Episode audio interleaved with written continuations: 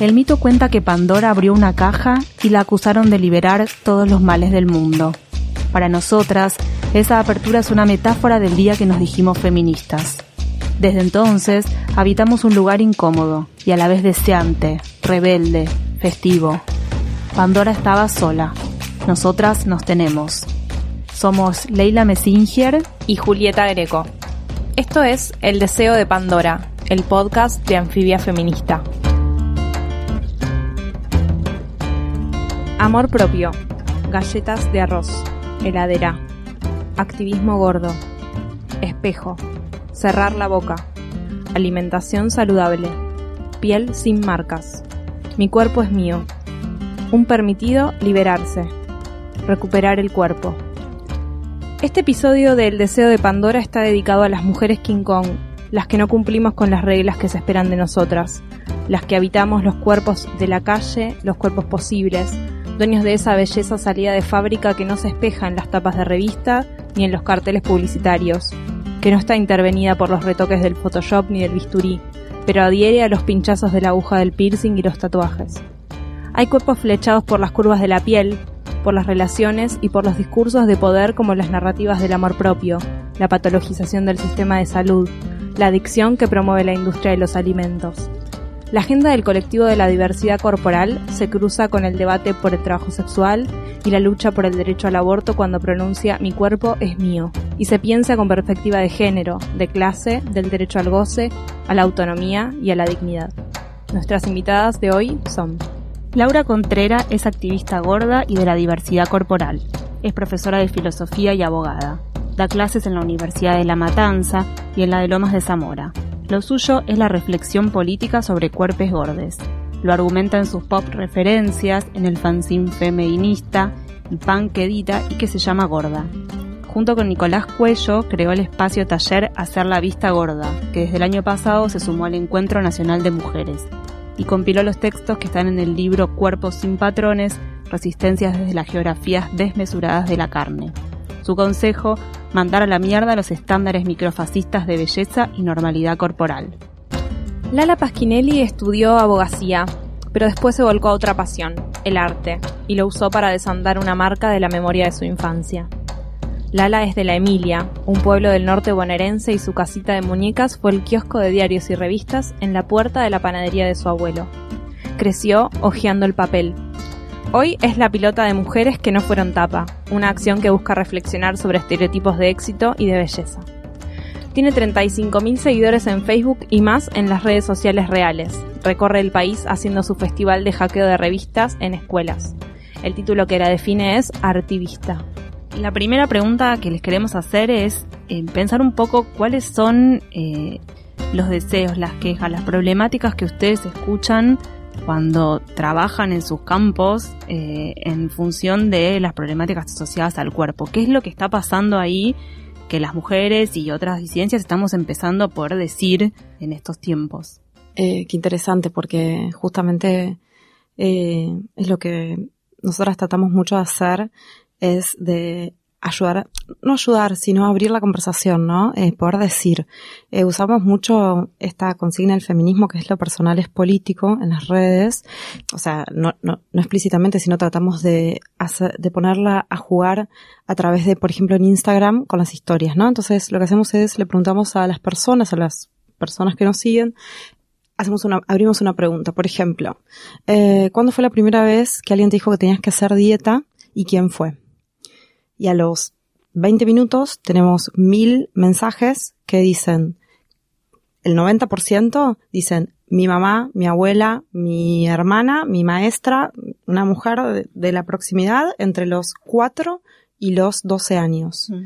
Eh, y son todas historias que expresan una herida también, ¿no? O sea, estas mujeres que cuentan esto, o estas identidades disidentes que, que, que cuentan estas historias, eh, lo cuentan con dolor porque no son personas de 12 años, son personas de 25, 18, 40, 50, la, edad que sea, que recuerdan ese hito como un momento doloroso, ¿no? Y, y cómo a partir de ahí muchas de esas historias o muchas de esas personas empezaron a eh, sufrir trastornos, eh, bueno, que tengan que ver con la percepción de la propia imagen y, y, y demás. Pero lo interesante de eso es que cuando vos empezás a leer esas historias y te das cuenta que no te pasó a vos solamente, o sea, que no fue solo tu mamá o tu abuela que eran no sé qué, que te dijeron esto, sino que a mil personas les pasó lo mismo, decís, bueno, pará, o sea, no, no es que, no se trata de mí, ¿no? No se trata de mí, no se trata de mi cuerpo, se trata de la cultura. Eh, el, los comentarios, o sea, esto de, bueno, eh, los comentarios sobre el cuerpo, eh, desde en un consultorio médico, un dentista, eso aparece mucho, los profesionales de la salud haciendo señalamientos sobre los cuerpos de los pacientes, ¿no? Eh, pero te digo, desde un dentista que vas a arreglarte una caries y te dice, eh, te querés hacer un recorte de la encía porque entonces no sé qué, qué sé yo, o un psicólogo que te hace un, o una psicóloga que te hace un señalamiento sobre tu cuerpo, bueno, pero quizás si vos adelgazaras o quizás si no sé qué, eh, ¿no? Como que serías feliz y, y así, y, no sé, hay un traumatólogo que también vas y te dice si no querés ¿no? Como que tenés que adelgazar o, o, un dermatólogo que te recomienda el peeling, el coso, el botox, el no sé qué. Eh, eso aparece mucho y, y, después, bueno, ¿no? Como los comentarios, la habilitación del comentario, que todas las personas, todos, todos están, todos, eh, todos y todas estamos dispuestos a, a disciplinar a lo, a, al resto con estos comentarios sobre la apariencia, ¿no? Qué linda que estás, qué gorda, qué flaca, qué tal, qué, no, qué, qué, qué siempre como, ¿no? La, la, delgadez como un, casi como un halago, ¿no? O sea, eh, que estés flaca es que estés linda y, y no sé, una de las últimas preguntas que hicimos fue, ¿alguna vez dejaste de hacer algo por sentir que tenías panza? Mismo, ¿no? Al rato era impresionante y, y eran cosas que vos decís, es muy injusto, es muy injusto. Gente que había dejado de, que no había ido a, a, cosas, a eventos de su vida que eran importantes, no sé, una fiesta o eh, a aprender algo. Eh, un montón de chicas contaban, yo no, nunca aprendí a nadar porque me daba vergüenza ir a una pileta, por ejemplo, ¿no? O bueno, mil historias así de la adolescencia, de no ir a lugares, de no nunca sacarse la ropa, de no ir al viaje de egresados, no sé, cómo cosas así, vos decís, o sea, cuando es nuestro cuerpo, eh, por qué, ¿no? Em, sí, creo que, que eso que estamos pudiendo decir también y que cuando vos decís, eh, otros resuenan y, y, pasan cosas, ¿no? O sea, hay invitaciones a la acción también eh, y hay un como, ¿no? Como otra otra sensación. No sé, yo tengo ese registro. Perdón, es interesante lo que decís en esta pregunta de quién te dijo que tenías que hacerte a los 12 años, que las que hayan sido como eh, señaladas como quienes, quienes daban ese consejo hayan sido otras mujeres y como esto que vos decís, bueno, no me pasa a mí sola, probablemente esas otras mujeres también hayan padecido el mismo mandato y no hayan tenido el espacio que ahora sí existe y por eso confiamos en el futuro, en lo consejo que nosotras vamos a darle a nuestras hijas, a nuestras sobrinas, a quien sea, eh, pero probablemente esas mujeres no hayan tenido ese espacio de decir. Sí, o hayan sufrido inclusive en sus propios cuerpos esos disciplinamientos, porque lo que, para mí lo que eso expresa es esta idea de este modelo donde la belleza es, es igual a la felicidad, ¿no? O sea, la belleza no, inclusive es casi te diría la delgadez, ¿no? Eh, entonces, esas madres queriendo hacer encajar a sus hijas ahí, están hasta te diría probablemente o quizás, digamos, promoviendo este, este modelo de felicidad, ¿no? O sea, yo quiero que mi hija encaje, quiero ser feliz, que no quiero que sea segregada, porque en los comentarios aparecía mucho esto también. Eh, nadie te va a querer si sos gorda, ¿entendés? Eh, en los comentarios de las madres. La ¿eso cómo se vive en el taller hacer la vista gorda? Bueno, no podía dejar de sentirme y de resonar en lo que decía, en lo que decía Lala porque evidentemente hay dos maneras de abordar esto. Pensaba mi propia genealogía, ¿no? De mis mujeres que me preceden, mi madre gorda, mi abuela ultra delgada, eh, una abuela que te da de comer y si no comes te dice está feo y si comes te dice bueno, ojo mija que engrosa. Mm. Esa mujer crió a mi mamá haciéndola hacer dieta, ¿no? Las anfetaminas en la década del 60. Eh, y mi mamá me transmitió eso también, ¿no? Eh, yo sufrí mucho con mi cuerpo, no sufras vos por este cuerpo que tenés, adaptate a la sociedad y a lo que la sociedad exige de la feminidad, sobre todo. Más allá de que ahora, evidentemente, la exigencia de la delgadez asociada a la belleza y a la salud son temas que ya, eh, este, se interseccionan diferencialmente, obviamente, según la asignación genérica, pero excede ya el, tema de la feminidad estrictamente. Eso por un lado, la genealogía familiar, la genealogía, la historia individual que después resuena y sabes que la opresión entonces es estructural. Que por eso los feminismos se ocupaban, obviamente, de la opresión estética sobre las feminidades, eh, históricamente ha sido un tema. El cuerpo, eh, la moda, la industria de la dieta. En el caso del activismo gorde, del, cual me siento habilitada para, decir algo, lo que nos pasa es que también históricamente eh, la mirada de los feminismos más, clásicos, ¿no? En la década de los, de los 80, del 90 del siglo pasado, eh, a veces quedaba muy restringida al tema de la dismorfia corporal, es decir, esta idea de que nunca alcanzas ese cuerpo perfecto, ese cuerpo ideal que te venden las industrias que ya mencioné, eh, entonces eso provoca que haya una distorsión en la imagen corporal que tienen las personas desde muy pequeñitas, ¿no? Que están sometidas a dietas y a, tratamientos cosméticos y hasta médicos para lograr esa apariencia, esa imagen deseada. El problema era qué pasa, evidentemente, con las personas que no sufrimos dismorfia corporal o una distorsión de nuestra imagen, sino que somos efectivamente gordas que acumulamos más tejido adiposo que el considerado normal, porque ahí entra otra vertiente importante de los aparatos ideológicos, que es eh, la eficacia del discurso médico, del discurso científico a la hora de disciplinar los cuerpos. ¿Sí?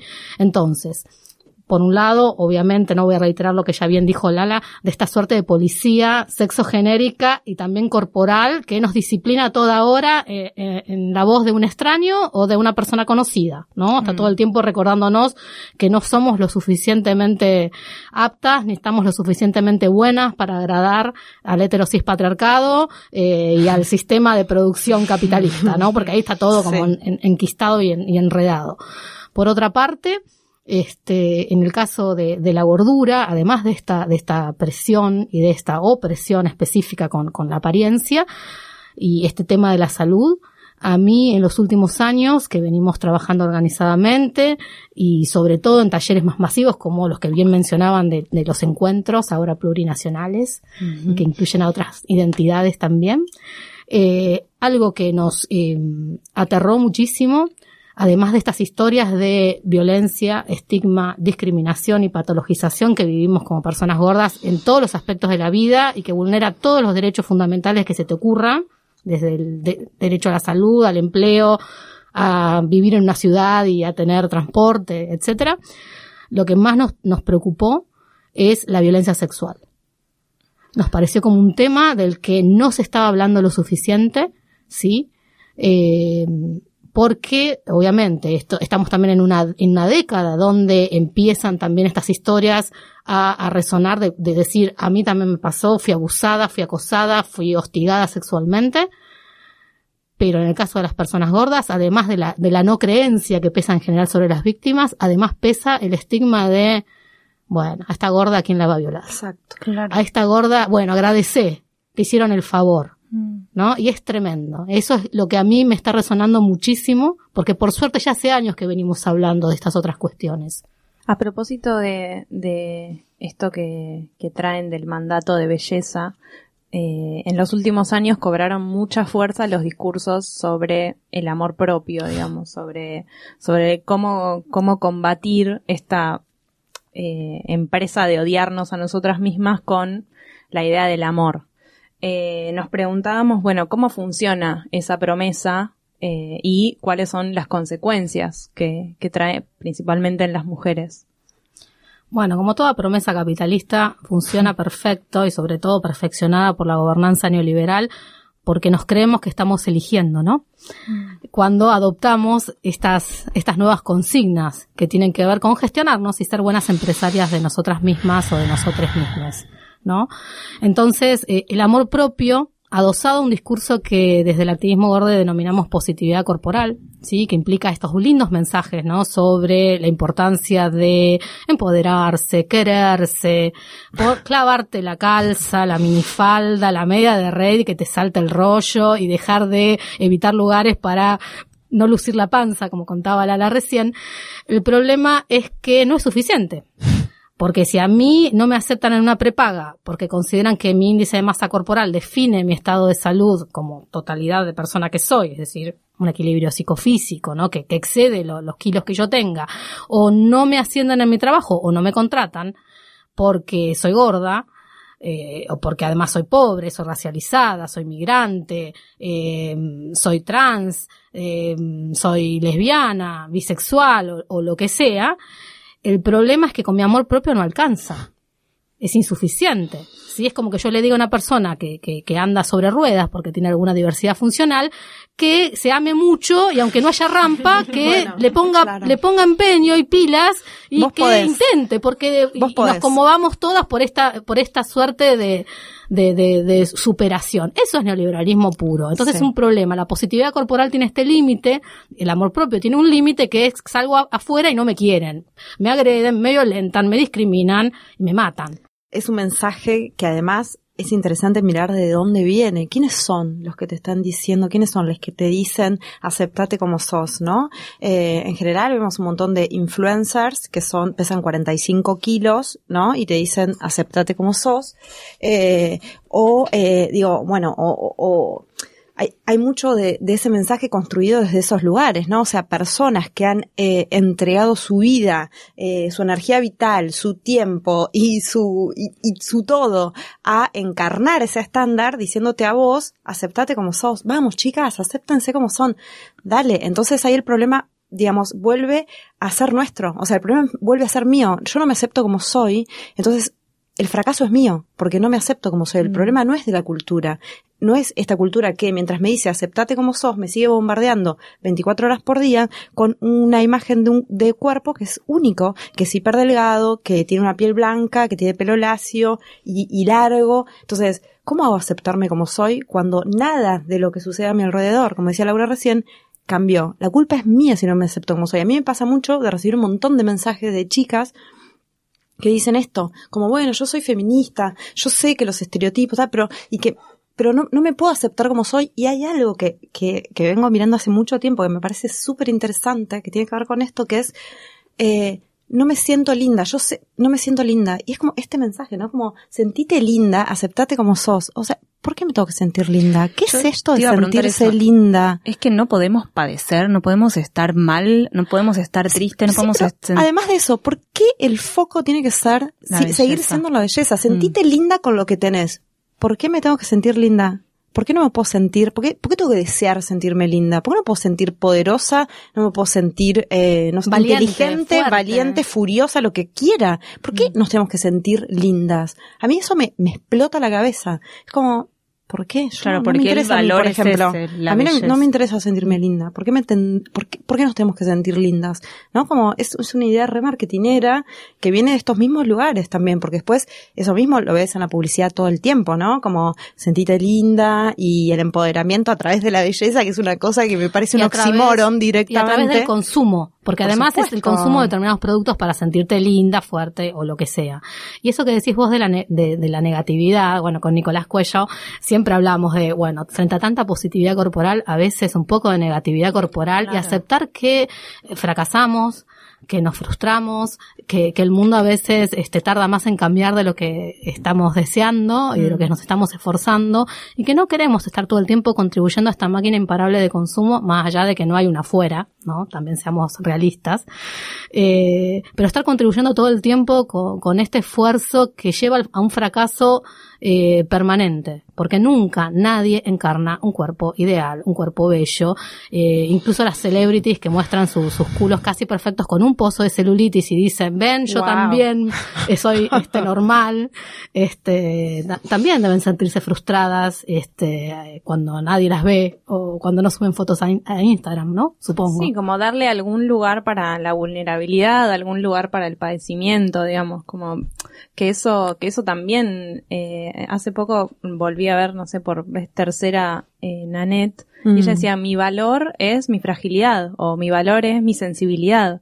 Eh, eso también, esto que vos decís, ¿por qué me tengo que sentir linda y no me puedo sentir angustiada por una vez? No puedo sentir, bueno, porque también aparece como este, es como el doble mandato, ¿no? Primero, nos criaron para tener un cuerpo perfecto y desear eso y ahora de golpe en la mitad de la vida es como, bueno, ahora tenés que desear el cuerpo que tenés, amarlo y quedarte feliz y contenta. Digamos, como que es una doble opresión. Sí, incluso la, la obligación de ser feliz, ¿no? Es mucha presión. Ser feliz en un contexto donde además todo el tiempo estás recibiendo eh, disciplinamientos, opresiones, mensajes que te dicen que como sos es una porquería, básicamente. O sea, todo lo que vos sos nunca va a estar bien porque el, así funciona. Es, o sea, es el capitalismo, es eh, la industria cosmética, la industria médica, eh, ¿no? Como, bueno, nunca va a estar bien. Entonces, qué difícil también, ¿no? Como ser feliz. Encima tengo que ser feliz. Entonces la frustración de no soy feliz y tengo que ser feliz es como, por favor. Y eso también pasa incluso, porque lo pensamos del lado de, bueno, del capitalismo, estamos bajo una gobernanza neoliberal, el neoliberalismo magro, como nos gusta decir también, donde es muy fuerte este, este disciplinamiento. Vivimos en un contexto de hambre, ajuste y represión. También eso no, eso impide la felicidad, este lamento comunicarle a los ideólogos de la felicidad, nos estaría impidiendo.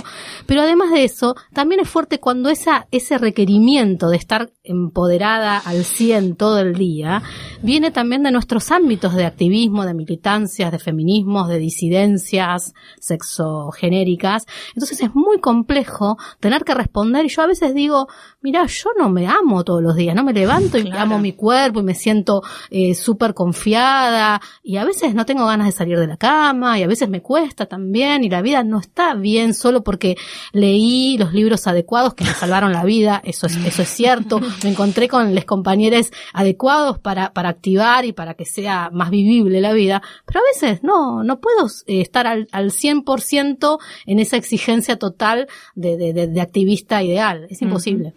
Eso se, se ve, digo, pensando en las tapas de la revista, Lala, mm. eh, porque el mensaje ese digamos, de todas las semanas la chica de la tapa eh, es fuerte y, y esta diferencia con los varones, ¿no? Bueno, cómo se representan. y, lo pregunto eso y, agrego si, si eso también se eh, agudiza con las redes sociales. Claro, no, o sea, ya las revistas, de hecho, o sea, la cantidad de revistas que se imprimen es no, no existe.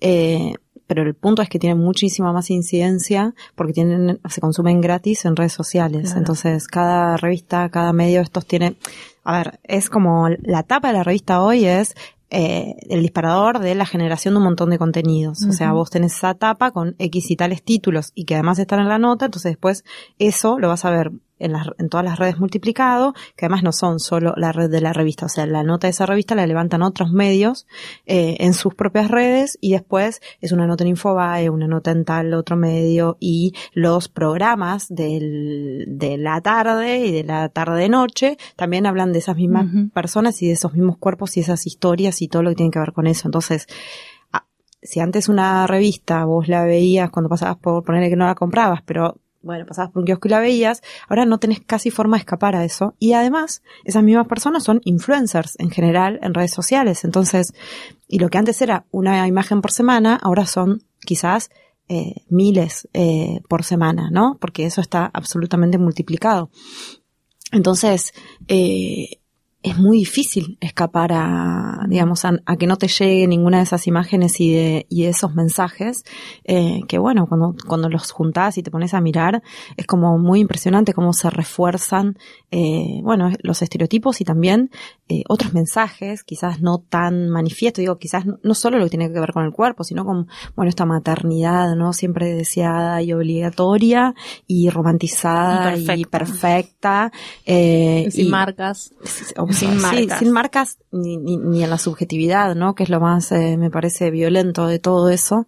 Eh, y, y esto, ¿no? Y la, y, la, forma del amor también, o sea, nada de lo que nosotras estamos queriendo cambiar realmente eh, aparece expresado ahí, o sea, todo lo contrario, es como un reforzamiento constante de todos estos modelos que, que bueno, que, que estamos tratando de que, de que caigan, por decirlo de alguna manera, ¿no? Bueno, Laura decía que, bueno, ahora hay como, en, por lo menos en la militancia gorda, hay toda una, una problematización, no solo con los cuerpos femeninos, sino con otros cuerpos, y, creo que eso incluye también a los varones.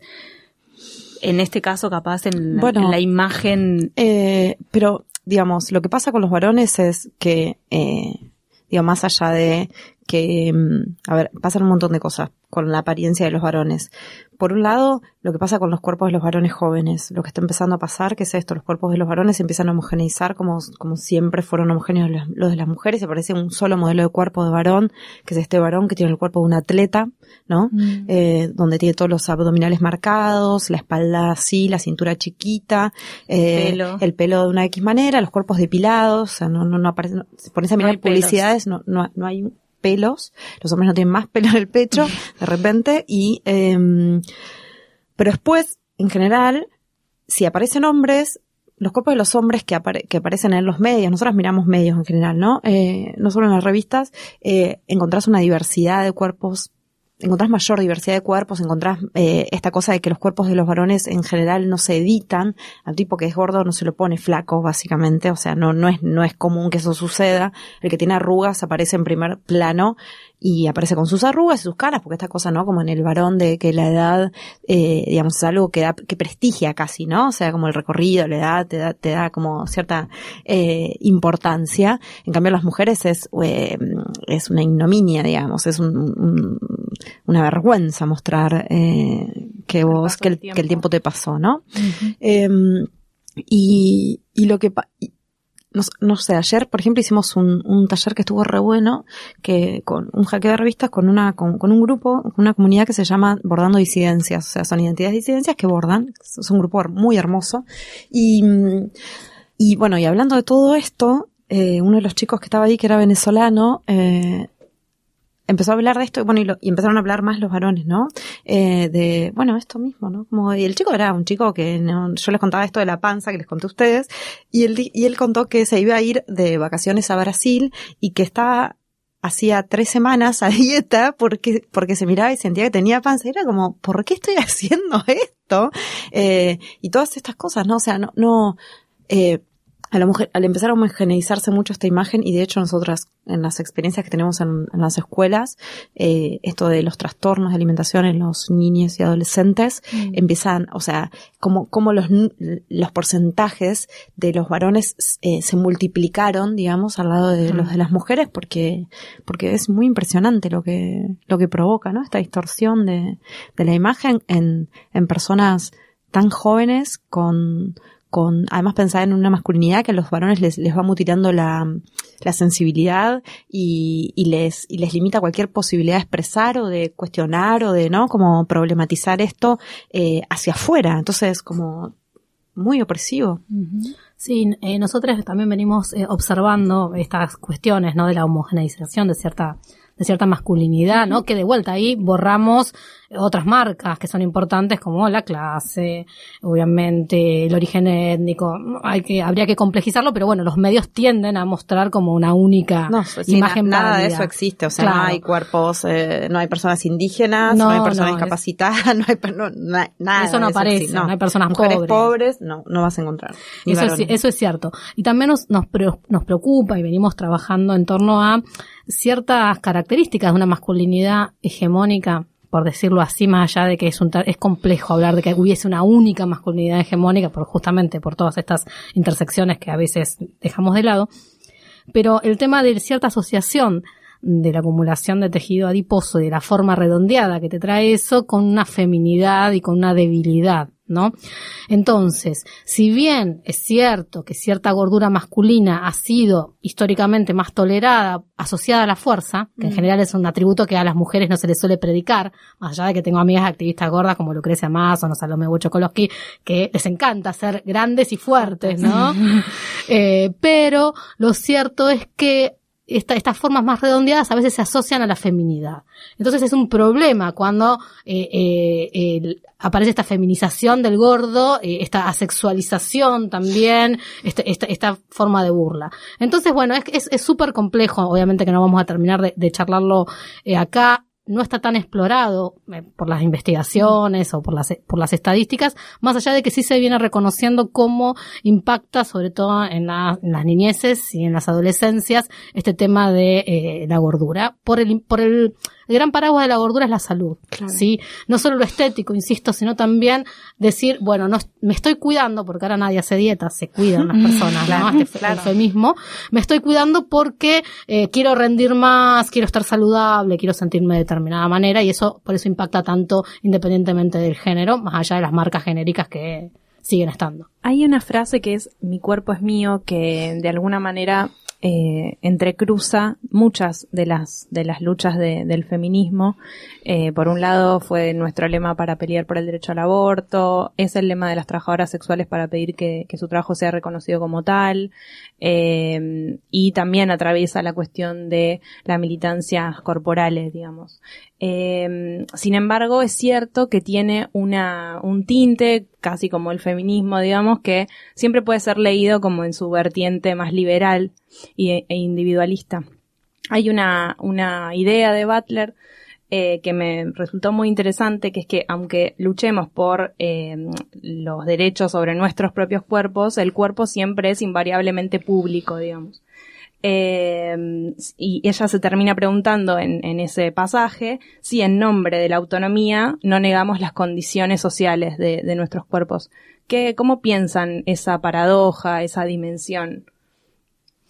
Bueno, sí, a veces me, me pasa cuando, cuando pensamos este tipo de consignas o mi cuerpo, mis reglas, ¿no? Para, para un poco ponerle un, parate, un freno a la intromisión y a la microagresión del comentario este, policial del otro. Eh, siempre pasa como que es una frase efectiva, ¿no? Mi cuerpo es mío, mi cuerpo, mis reglas, o hablar de autonomía corporal, eh, pero, eh, y sí, por estos, estos ribetes liberales que, que tiene, o esta idea de pensar el cuerpo como una propiedad, como algo que sería intocable, así como es intocable, no sé, mi, mi, mi propiedad, mi casa, mi patrimonio lo cual es, es complejo si pensamos en horizontes más deseables de, de lo común. ¿Sí? Pero yo igual eh, seguiría recuperando el sentido anterior al liberalismo de la autonomía. Y me parece que si pensamos la autonomía, sin olvidarnos las condiciones en las que precariamente existimos como cuerpos, es decir, expuestos a que la otra, el otro te dañe o te cuide, te sostenga o te deshaga, ¿no? También parafrasando un poco a, a Judy Butler. Lo cierto es que esa, si no perdemos esa dimensión colectiva, la autonomía la pensamos como una autonomía que es corporal, es territorial y no es sin otros, eh, me parece que es un, buen concepto y aparte es clarito y es, es, importante poder tener esta cosa de la, de la, consigna. De hecho, en las asambleas interminables para preparar el 8M, el 3J y después las, las vigilias de, de, por la sanción del aborto legal, lo cierto es que eh, volvimos a, a, utilizar estas consignas, más allá de que discutimos estos, estos ribetes o estas facetas no tan deseables del concepto, y, y volvimos a hablar de la necesidad de proteger la autonomía y la integridad de los cuerpos este, expuestos al mal en esta sociedad. Para mí en esa expresión hay algo de pensarnos como seres no atravesados por la cultura. Y eso me, me, me, me, genera una gran preocupación, porque si vos pensás que tu deseo no está condicionado en un contexto social, cultural como este, donde somos bombardeados todo el tiempo por estos eh, mensajes y consignas de los medios de comunicación y de la cultura en general, digo, no sé, Netflix, eh, las series, o sea, en todos lados están, o no, no podemos escapar a eso. Eh, lo pienso así porque todo el tiempo eh, lo leo también en esto de, bueno, y que este, este, mensaje de mi cuerpo es mío también está en esto de, em, eh, me depilo para mí, es parte de, ¿entendés? Eh, digo, y, y, no sé qué para mí, y hago dieta porque me gusta cuidarme y, ¿no? o sea, tiene mucho que ver con esto, y tiene mucho que ver también con la exposición de los cuerpos, y como, como estas otras mujeres que, eh, digamos que son por decirlo de alguna manera, utilizadas por el patriarcado, que son herramientas del patriarcado para oprimirnos a todas nosotras, que son también mujeres que se exponen todo el tiempo desnudas en los medios, eh, mostrando sus cuerpos hegemónicos, el discurso muchas veces de que parte de ahí es, yo con mi cuerpo hago lo que quiero, yo eh, voy y me pongo en culo en no sé dónde, porque yo con mi cuerpo hago lo que quiero. Como si uno pudiera desear libremente, ¿no? Lo que hacer con su propio cuerpo. Entonces, eso, esa parte de pensarnos, no condicionados por la cultura, ¿no? Como un hombre que viene, del, cae del iluminismo acá y que, ¿no? Eh, y que, y que el libre albed, desea por libre albedrío sin, sin estar contaminado, eh, me, me hace un montón de ruido. Eh, sí me parece que necesitamos consignas que frenen esta, este disciplinamiento que recibimos todo el tiempo de, de, de, todos lados, pero que ahí hay algo que estaría bueno como seguir pensando, porque si no es como, es difícil, ¿entendés? Ante ese, ante esa idea de mi cuerpo, yo con mi cuerpo hago lo que quiero, mi cuerpo es mío, y bueno, pero tu cuerpo, si no lo pensamos desde un punto de vista comunitario y social, también sirve de instrumento para, para oprimir y disciplinar a los otros. Entonces, mm. eso como me, me, me, hace ruido también, de esa idea en, esta lógica de esto que vos decías antes, de, bueno, no hago dieta, pero sí me cuido.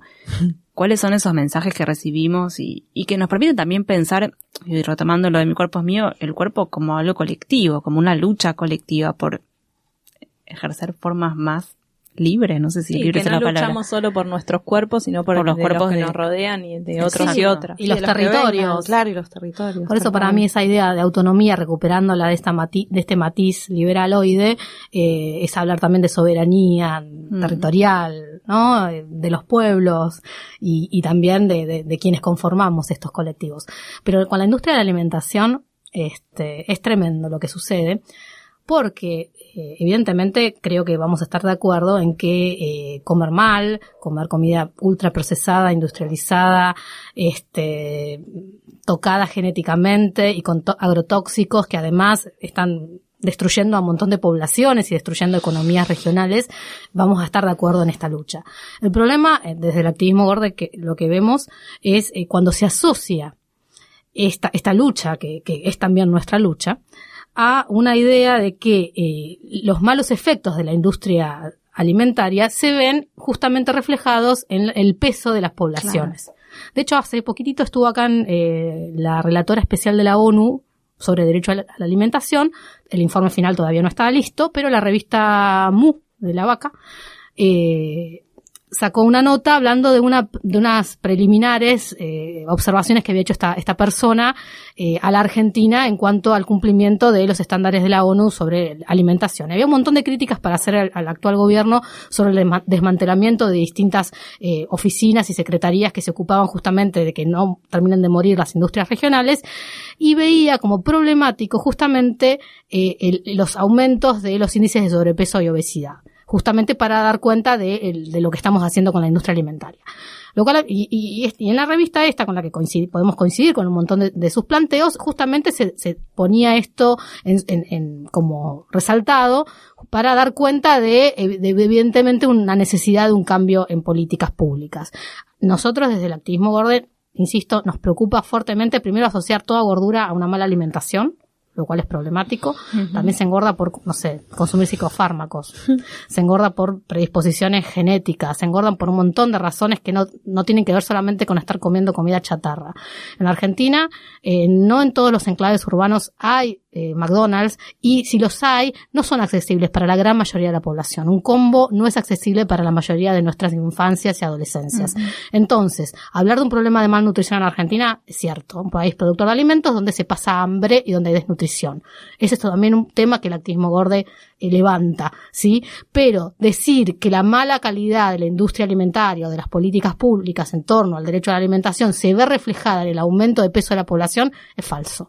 Entonces, eh, esto creo que serían los ejes donde tendríamos que pensar eh, algo tan simple como justicia redistributiva y eh, estándares de salud que no sean discriminatorios de las personas por su peso corporal. Que nada dice en sí misma, nada dice sobre la salud o el bienestar de una persona. ¿Cuáles son las potencialidades de pensar los cuerpos de esta otra forma? O sea, de poder no solo de pensar los cuerpos, pero digo, de, de, poder decir lo que nos pasa, de poder escuchar a otros que les pasa lo mismo y entonces empatizar y entonces poder problematizar eh, lo que me pasó antes, lo que me dijeron mi mamá, mi abuela, la violencia sexual de la que fui víctima.